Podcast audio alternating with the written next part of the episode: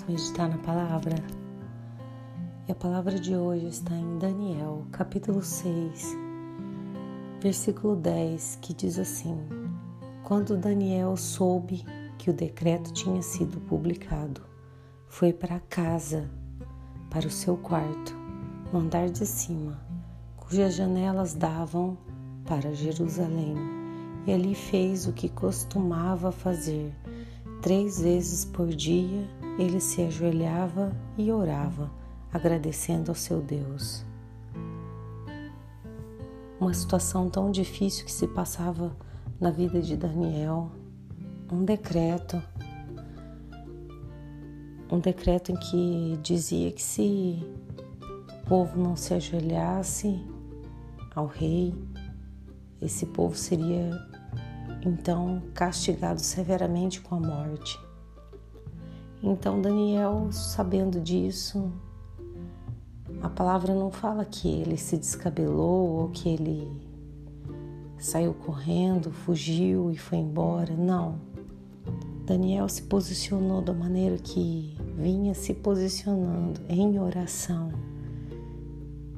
Ele entrou na sua casa, foi ao seu quarto e ali fez o que fazia sempre. E a palavra diz aqui no final, agradecendo ao seu Deus. E é no momento da adversidade, e é no momento da sua maior tribulação, é que se prova o que é que você tem feito. É um momento decisivo sim, para provar se seu, o seu dia a dia tem sido um dia a dia que te prepara para o dia, para suportar o dia mau. Daniel sabia como suportar porque ele vinha com intimidade com Deus, a sua vida estava no altar. E esse foi o resultado no dia que ele soube